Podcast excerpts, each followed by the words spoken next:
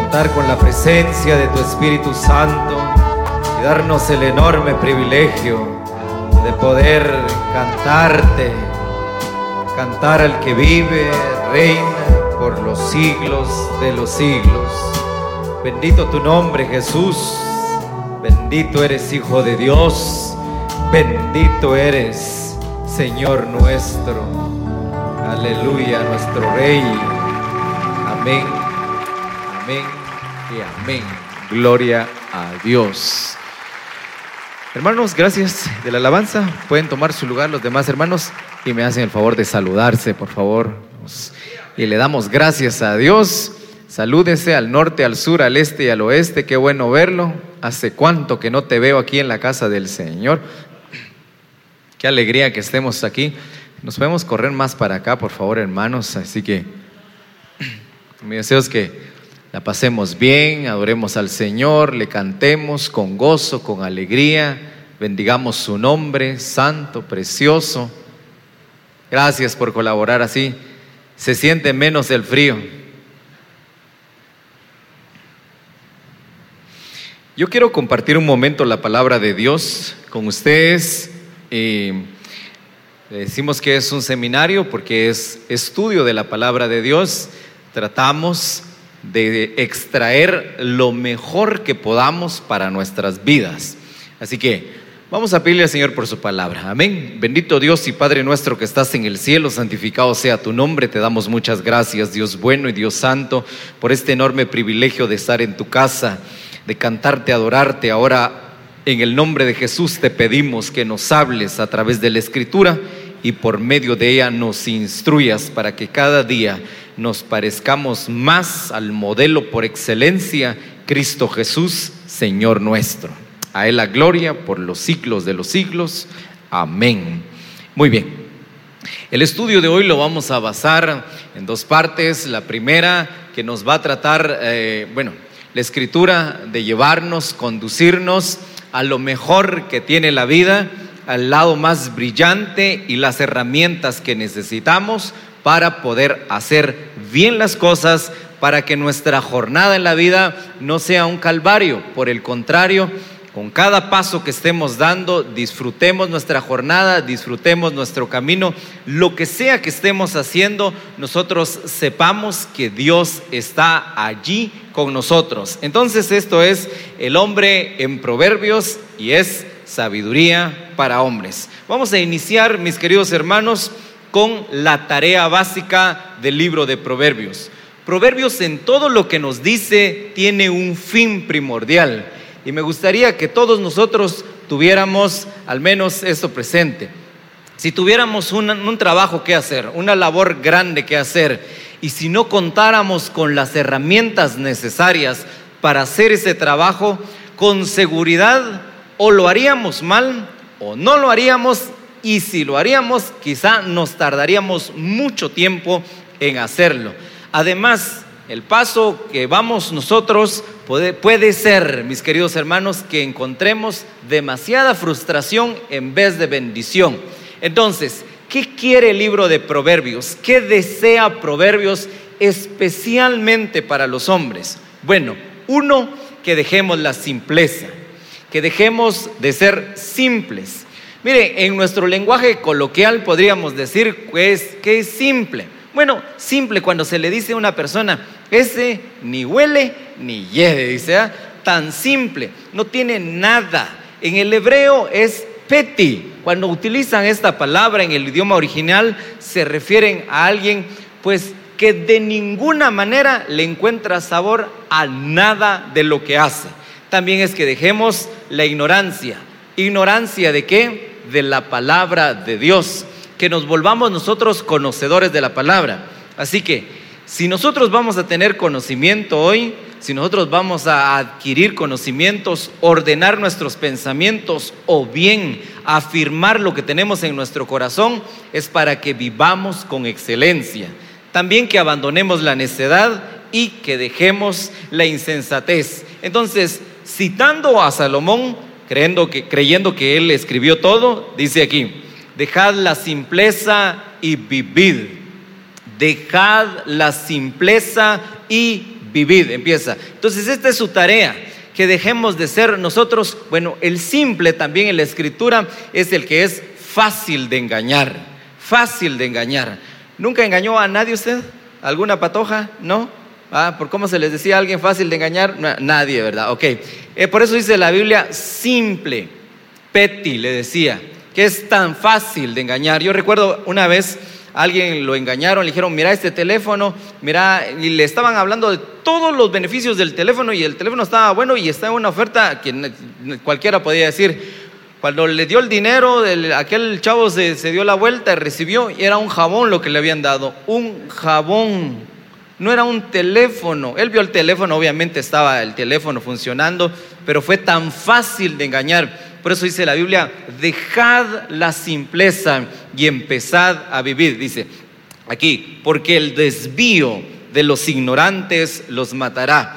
Entonces, a medida de que conozcamos menos de la palabra de Dios, más nos alejamos a aquello que Él le desagrada, por ende nos acercamos a una muerte sin Él.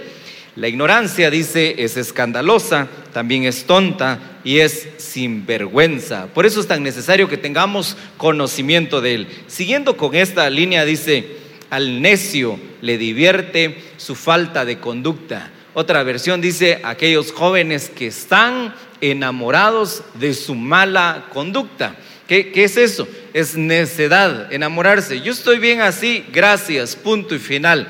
Es mi vida, yo la vivo, es mi dinero, yo hago lo que quiero con él. Pues está bien, pero a su paso va dañando a esposa, a hijos, a hermanos, a familia, a amigos y después termina criticando a todos, que nadie lo ayuda, que nadie está por él. Entonces, por eso es que la Biblia desea tanto que dejemos y abandonemos la necedad. Dice así, la necedad del hombre le hace perder el rumbo de la vida y para colmo, se irrita contra Dios. Todos los necios tienen esta cualidad. Un día llegan a decir que la vida está tan mal y el culpable es Dios. Dios no estaba para ellos, Dios no estuvo con ellos y esto hacen una y otra vez aquellos que desprecian al menos el conocimiento de la palabra de Dios. Sigue diciendo, la necedad está ligada en el corazón del muchacho. Entonces, esto de la necedad, otras versiones dicen tontería. Aquellos, las muchas tonterías que hacemos, dicen, ah, déjalo es patojo, dicen algunos. Un día va a madurar un día va a sentar cabeza, dicen. Llegan 40 años y todavía se siente patojo. 50, peor, ¿va? Entonces, eso es lo que enseña la Escritura. Pero, ¿qué hace? ¿Cómo se corrigen al necio? Es lo difícil. La vara de la corrección lo alejará de él. ¿Por qué? Porque aquí está el otro proverbio que dice, el látigo para el caballo, el cabestro para el asno y la vara para la espalda del necio. Por eso, a golpes aprenden ellos. Y eso es lo que no quiere la Biblia. Eso es lo que no desea. Imagínense que hay que taladrar cierto lugar y hay taladros, hay máquinas, bueno, no sé, taladradoras, no sé cómo es que se llaman, se llamarían así, ¿verdad? Que empiezan. Pero si lo tiene que hacer con un pequeño cincel, con un martillo, ¿cuándo que va a terminar? Pasa lo mismo con la necedad. Si Dios pone demasiadas herramientas a nuestra disponibilidad para que miremos nosotros el lado más brillante de la vida y no lo apreciemos, nos cuentan como necios. Entonces dice aquí, ¿de qué le sirve al necio poseer dinero? Podrá adquirir sabiduría. ¿Qué dice? No puede ser así, le faltan sesos. ¿Por qué? Entonces, mientras nos alejamos de lo que ya vimos, la Biblia nos acerca a algo llamado sabiduría. Pero antes de eso, quiero verles. El desafío de Proverbios, que es el desafío de la Biblia, esto dice, muchos hombres proclaman cada uno su propia bondad, pero hombre de verdad, ¿quién lo hallará? Otra vez, hombre de verdad, ¿quién lo hallará? ¿Por qué? Porque el hombre de verdad tendrá muchas. El hombre de verdad, ¿qué dice? Muy bien, tendrá muchas bendiciones. Ahora, no es que hayan hombres falsos, sino que, miren, en el idioma original, para hombre hay muchas palabras para decir hombre en el idioma hebreo. Por ejemplo, tenemos la primera, para los que les gusta leer la Biblia, pueden encontrarla después en Génesis 5. Dice, y creó Dios al hombre y a la mujer, varón y hembra los creó, y los llamó Adán. ¿Cómo los llamó? ¿Pero a quiénes? A los dos, al hombre y a la mujer, a los dos. ¿Por qué? Porque Adán quiere decir rojizo o barro rojo. Por eso es que se le llamaba Adama, se le dice a la tierra. Adán, de ahí sale el nombre para él. Ahora, este hombre de que están hablando aquí es otro nombre para decir hombre, que es Ish. ¿Cómo dicen? Ajá. El hombre Ish en la Biblia, en primer lugar, es uno que sabe de agricultura, es uno que sabe cosechar, es uno que trabaja la tierra. Cuando Dios puso al hombre, dice la Biblia, en el huerto, lo puso para que la labrase, para que cuidase. El hombre Ish también es alguien con características de esposo, que sabe cuidar de alguien, que ya no solo piensa en él, porque cuando uno está joven, están jóvenes, ganan bien, solo piensan en ellos y nadie más. Yo y mi dinero, o mi dinero y yo, va, nadie más. Pero cuando ya están casados, ¿qué? Bueno, esto es para la señora, dice, y para vos, pues no hay nada, dice, ah, todo para la señora, para los hijos. Entonces, ¿por qué? Porque de ahí viene la, viene la palabra responsabilidad para el idioma original. Entonces, por eso dice hombre de verdad. Pero aquí de verdad también tiene otra palabra que es bien interesante, de la palabra emuná, que quiere decir un hombre de fe, un hombre que le cree a Dios, no hay. Un hombre que busca a Dios es tan, por eso dice, hombre de verdad tendrá muchas bendiciones. Un hombre que le cree a Dios, alguien responsable que busca a Dios, tiene muchas bendiciones. Ahora, vamos a empezar con las bendiciones que tiene Proverbios específicamente para los hombres. Hay tres bienaventuranzas para hombres. Bueno, les decía la vez pasada a los hermanos que en el idioma griego parece chistoso, pero bienaventuranza quiere decir macarios. En el idioma original de aquí, del, Antiguo Testamento, que es hebreo, es ashre, Y ambos tienen el mismo significado, que quiere decir alguien que cuenta con el favor de Dios. Es el estado de la persona donde está altamente favorecido por Dios. Entonces ahí están las bienaventuranzas. Y aquí está la primera. Dice, como queridos hermanos, uno que puede nacer con ciertas características. ¿Cómo te pareces a tu papá? Y todos quisieran que sus hijos se parezcan a su papá. Y cuando se portan mal, salió a su mamá, dicen, va. ¿Ah? ah, sí, a tu mamá tenías que salir. Muy bien. Pero la sabiduría no se hereda. La sabiduría no pasa. La sabiduría no es una herencia que se obtiene. Dios la da en primer lugar. Por eso aquí dice, porque está lejos de cualquiera. En Job 28 se hace la discusión en dónde está la sabiduría. Dice el infierno, no está en mí, dice. El abadón y todos los abismos dijeron, no, su fama hemos oído, pero aquí no está, porque está lejos y alta de cualquier hombre. Pero por eso dice aquí, bienaventurado el hombre que haya la sabiduría y que obtiene la inteligencia. Nosotros comúnmente evaluamos la inteligencia, dice el coeficiente intelectual, si, si tiene cierto número, ciento no sé cuánto, ¿cuánto es? El más, los inteligentes, ¿de cuánto pasa?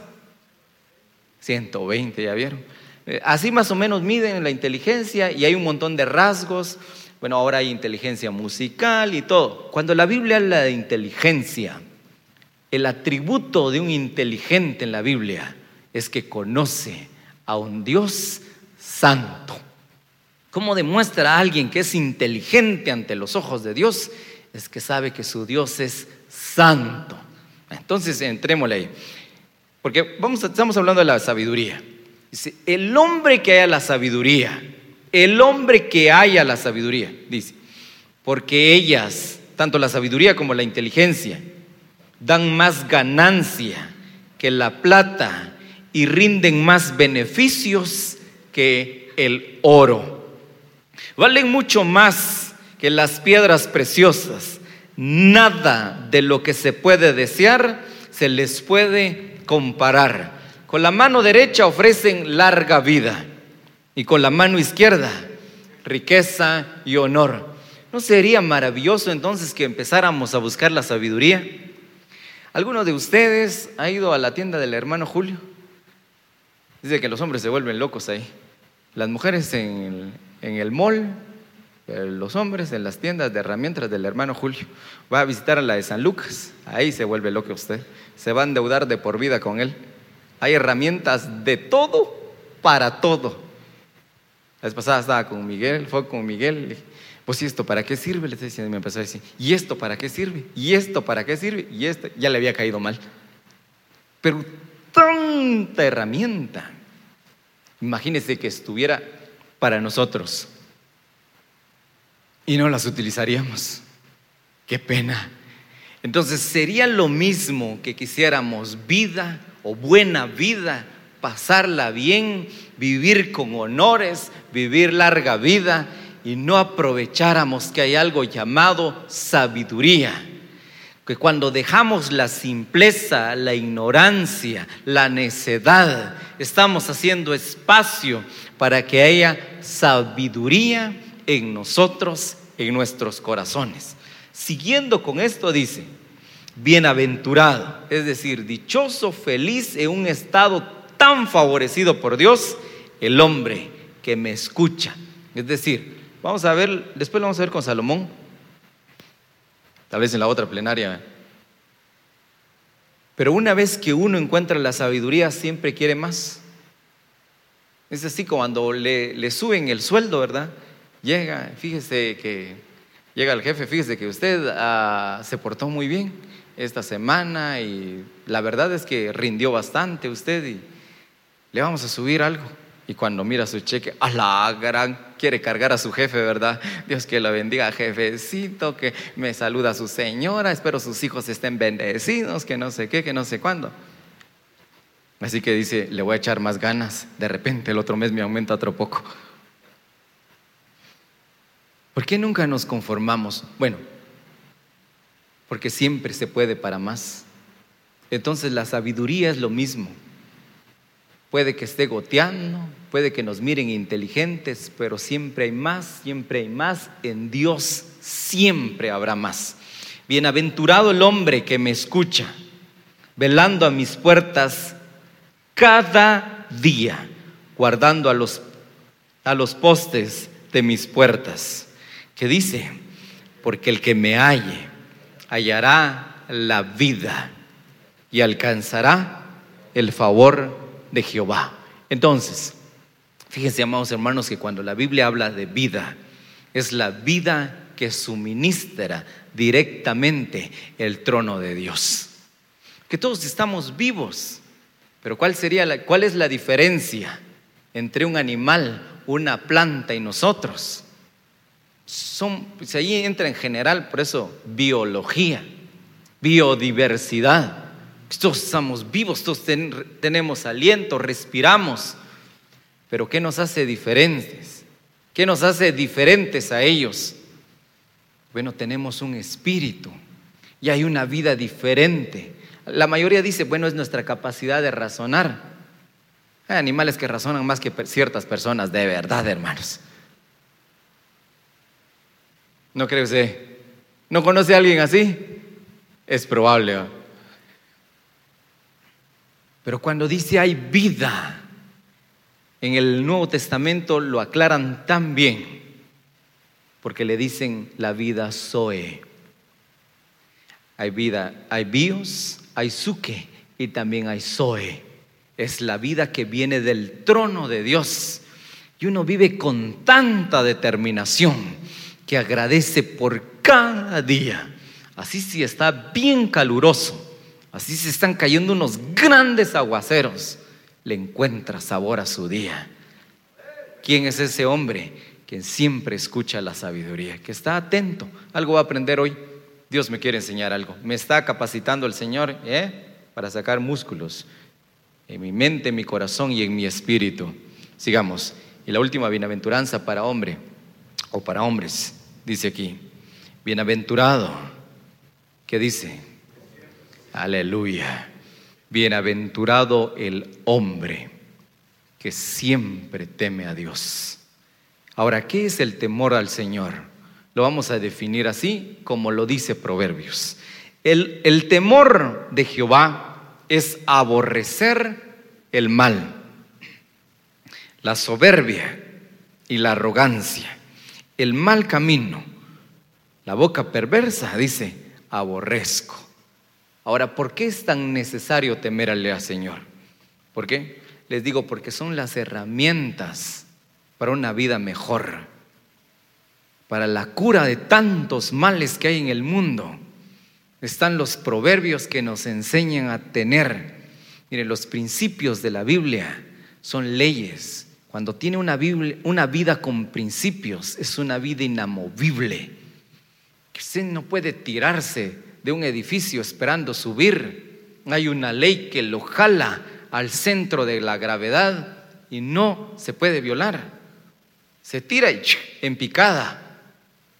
Así son los principios que son leyes en Dios cuando se vive conforme a ellos Dios se encarga de direccionar su vida a donde quiera que vaya, lo que sea que hagas, porque dice Eclesiastés, siembra aquí, siembra allá, recoge de este lado, de este lado también, porque al hombre que le teme a Dios le va bien en todo. Así que no importa dónde está, le va bien al hombre que teme al Señor. Riquezas, honra y vida son la remuneración de la humildad y del temor al Señor.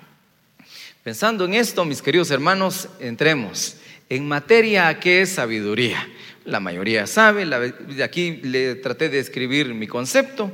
La sabiduría destaca el juicio sano, es decir, el pensar con claridad, basado en conocimiento, en entendimiento, dice, la aptitud para resolver problemas, evitar o impedir peligros. Si pensando en el ejemplo, queridos hermanos, de las herramientas, uno puede a un lugar y le dicen, ¿y esto para qué es? Esto es para atornillar, ¿va?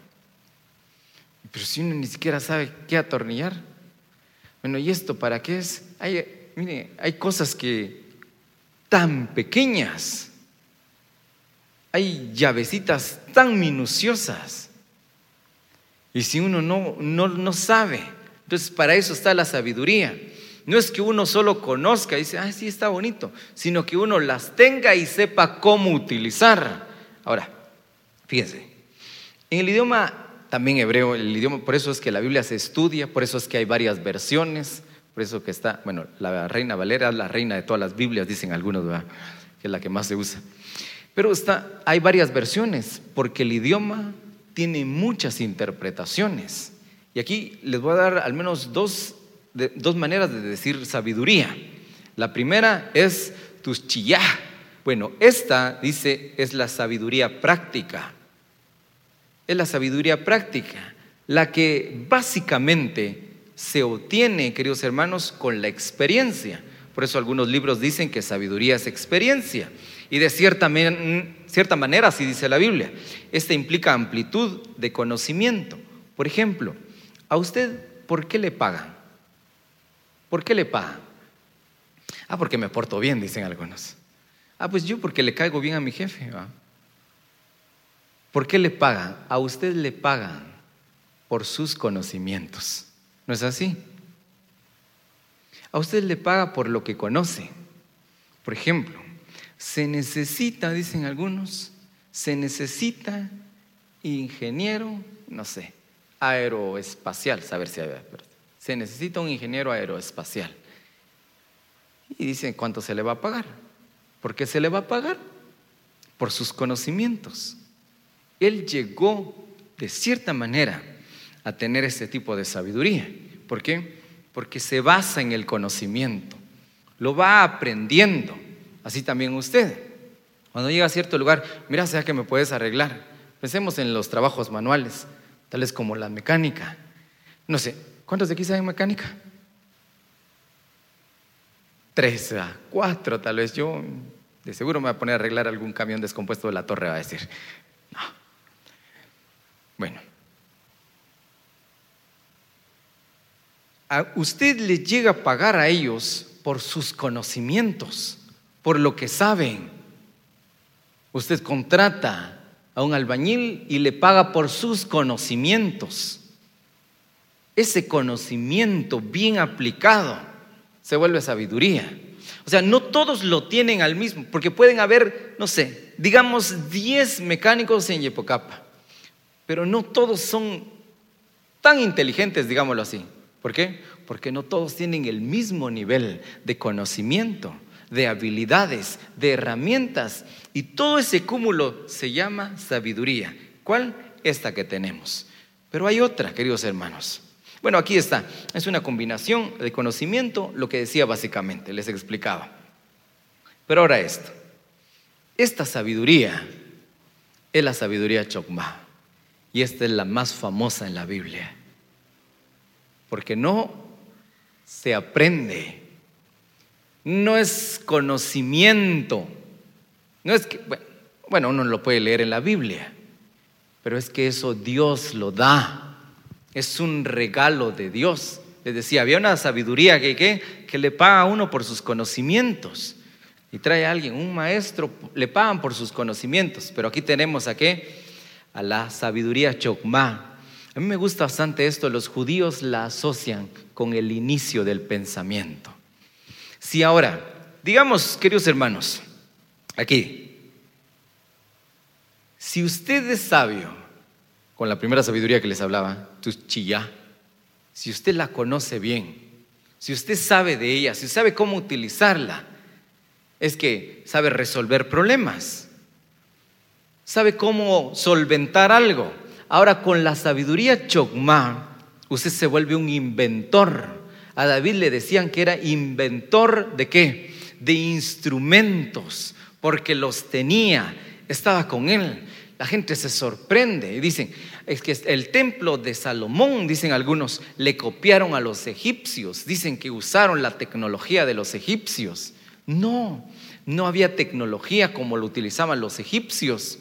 Salomón tenía esta sabiduría que estaba tan alta, tan grande, y era como inventar, como ser un gran descubridor y decir, yo lo descubrí, no es que Dios se lo empezó a dar a usted. ¿Y qué? ¿Por qué? Porque está dividida en dos partes, coaj y ma. Coaj potencial y ma lo que es. Es decir, el potencial de lo que es, el potencial de, que, de lo que siempre será. A Dios le decimos el Todopoderoso y esta es la razón, porque es fuente de poder, porque es fuente de potencial, porque nunca termina. Así pasa con esta sabiduría, es como que fuera una fuente que burbujea, que saca, que saca y da y da y no se termina.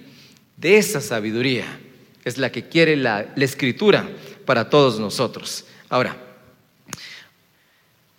pensando en esto, Moisés y la sabiduría. Ya vamos entrando, vamos, ¿todavía está aquí? Amén, están despiertos, gloria a Dios. Se dice que esta es una oración de Moisés, el Salmo 90. Todo el Salmo es una oración de Moisés. Hay quienes sugieren, algunos pensadores, sobre todo judíos, que Moisés lo recitaba siempre en el desierto. Judíos ortodoxos que dicen que Moisés lo tenía presente siempre en todo el desierto. Y dice así, el verso 12. Hay tres versiones para que los veamos, cómo suena. Enséñanos a contar bien nuestros días para que nuestro corazón adquiera sabiduría. Enséñanos a pensar cómo vivir para que nuestra mente se llene de sabiduría. Ahora, haznos entender que la vida es corta para así vivirla con sabiduría. Y si fuéramos nosotros, Moisés, ¿qué pediríamos en el desierto más que sabiduría? y con las personas. ¿Cuántos trabajan con personas? Y si algo impredecible es la conducta de la gente, hoy están alegres, mañana están enojados, pasados están tristes, parecen depresión tropical cuando vienen con todo, cuando vienen poquito, cuando sale el sol, cuando no se le atina qué está pasando. ¿Ah? ¿Por qué? Porque hay personas que son así, definitivamente. Por eso dice, la vida es tan corta y yo quiero sabiduría, quiero herramientas para hacer bien las cosas todo el tiempo. ¿Por qué a Moisés le iba bien? Porque contaba con el favor de Dios, porque era un hombre sabio. Sigamos, por favor. Ahora aquí, otro personaje, el rey David y la sabiduría. Salmo 51, verso 6, versión internacional. Yo sé que tú amas la verdad y lo íntimo. Y en lo secreto, ¿qué dice? Muy bien. En, en, verdad dice, tú amas al corazón sincero y en lo íntimo me has dado sabiduría. Ahora, aquí hay algo interesante, mis queridos hermanos, para que nos pongamos a pensar. ¿En qué época de la vida de David se escribe este salmo?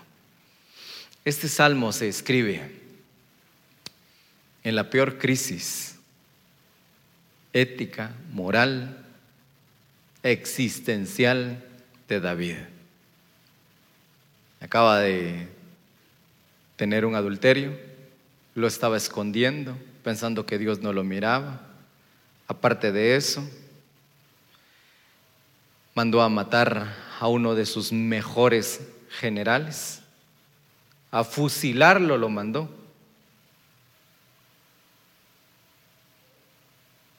No más se murió uno de los mejores soldados que tenía. Ándate a su mujer y que venga como que sin nada. Y le dijo, David, eso no es de sabios. En lo secreto te voy a enseñar sabiduría. ¿Por qué? Porque te quiero mucho. Se perdió una vida. Por eso decía Moisés, enséñanos que la vida es tan corta. El hijo que nació, el primer hijo de David con Betsabé murió. ¿Por qué? Porque estaba actuando en su necedad del rey. Y ahora dice, en lo secreto me has hecho comprender sabiduría. ¿Cómo vive una vida? Uno, una vida que le agrada a Dios con estándares que da gusto en esta vida, con sabiduría. Voy terminando. Salomón y la sabiduría. Dios concedió a Salomón, ¿qué dice? Ahí vamos a entender Vamos a entender entonces este principio. Que algunos puede que tengan poco, pero a Salomón le dio mucha sabiduría e inteligencia y una comprensión tan abundante como la arena del, que está a la orilla del mar, hasta el punto que la sabiduría de Salomón sobrepasó a la de los egipcios y a la de los orientales. Vean esto. A mí me sorprende. Bienaventurados tus hombres, dichosos tus... Una reina está hablando, una reina hablando. Bienaventurados tus hombres, le está diciendo a Salomón. Dichosos tus esclavos que están continuamente delante de ti y oyen tu sabiduría. Qué envidia da. ¿Se recuerda? Y usted es el rey, decía la reina. No, yo soy un esclavo del rey, pero ¿por qué está vestido como rey? ¿Y ustedes qué? Y por eso le dije, dichosos ellos todo el tiempo te escuchan. Hay algo que tiene más que el oro, es la sabiduría. Toda la tierra procuraba ver la cara de Salomón para oír la sabiduría que Dios había puesto en su corazón de todos lados. ¿Por qué? Por eso dice que la sabiduría rinde mucho más que todo. Yo le doy gracias a Dios por este lugar. Canadienses, americanos, puertorriqueños. ¿De dónde más hemos tenido? Ah, de España a este lugar y vienen y quedan admirados. Qué excelente trabajo. Por todas partes sabiduría. Lo mismo pasaba con Salomón, digo yo. Acaba de irse una española de aquí. La próxima que, que regreso de España con todos mis amigos, nuestra primera parada será Yepocapa y Torre Fuerte. Y toda la gente procuraba ver la cara de Salomón por la sabiduría. Entonces, ¿vale la pena ser sabio? Desde luego que sí. ¿Por qué? Porque el hombre sabio es fuerte y de pujante vigor. El hombre docto, que sabe qué hacer, cuándo hacer, cómo hacer, porque Dios le ha dado sabiduría en su corazón. Amén. Vamos a orar. Bendito Dios y Padre nuestro que estás en el cielo. Santificado sea tu nombre. Gloria, honra, poder y majestad solo a tu nombre santo y a tu nombre bendito. Tuya la gloria, tuya la adoración. Haznos sabios entendidos, que comprendamos y que amemos tu palabra, Señor. Que te demos a ti toda gloria y toda honra todo el tiempo. Danos un corazón que te tema. Danos un corazón que desee de ti, que te honre, Señor, y seamos sabios en todo lo que hagamos y que nuestra vida muestre estándares tan altos de una vida ejemplar que muchos vean y se acerquen a tus pies por los frutos que damos nosotros. Bendigo a estos hombres, bendigo este lugar, bendigo este tiempo en tu presencia, Dios glorioso. Por siempre la alabanza a ti, oh buen Señor. Gloria a Dios. Démosle un fuerte aplauso al Señor en esta tarde, un fuerte aplauso al Señor. Porque Él da la sabiduría y de su boca viene el conocimiento.